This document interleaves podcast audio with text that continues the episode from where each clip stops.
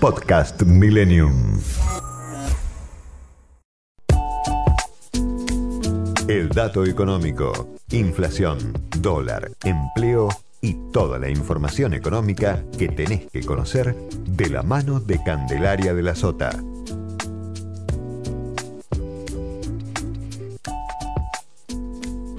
En este caso quiero hablarte de los mercados.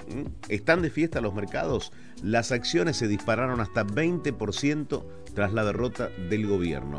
El resultado electoral de ayer y las acciones que se dispararon con el sector financiero concentrado eh, en estas mayores subas. Los bonos subieron hasta un 5% en la preapertura.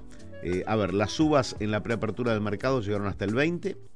Eh, por ejemplo, Grupo Supervil encabeza las mejoras.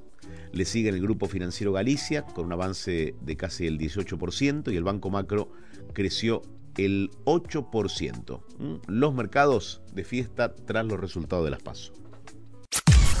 Podcast Millennium.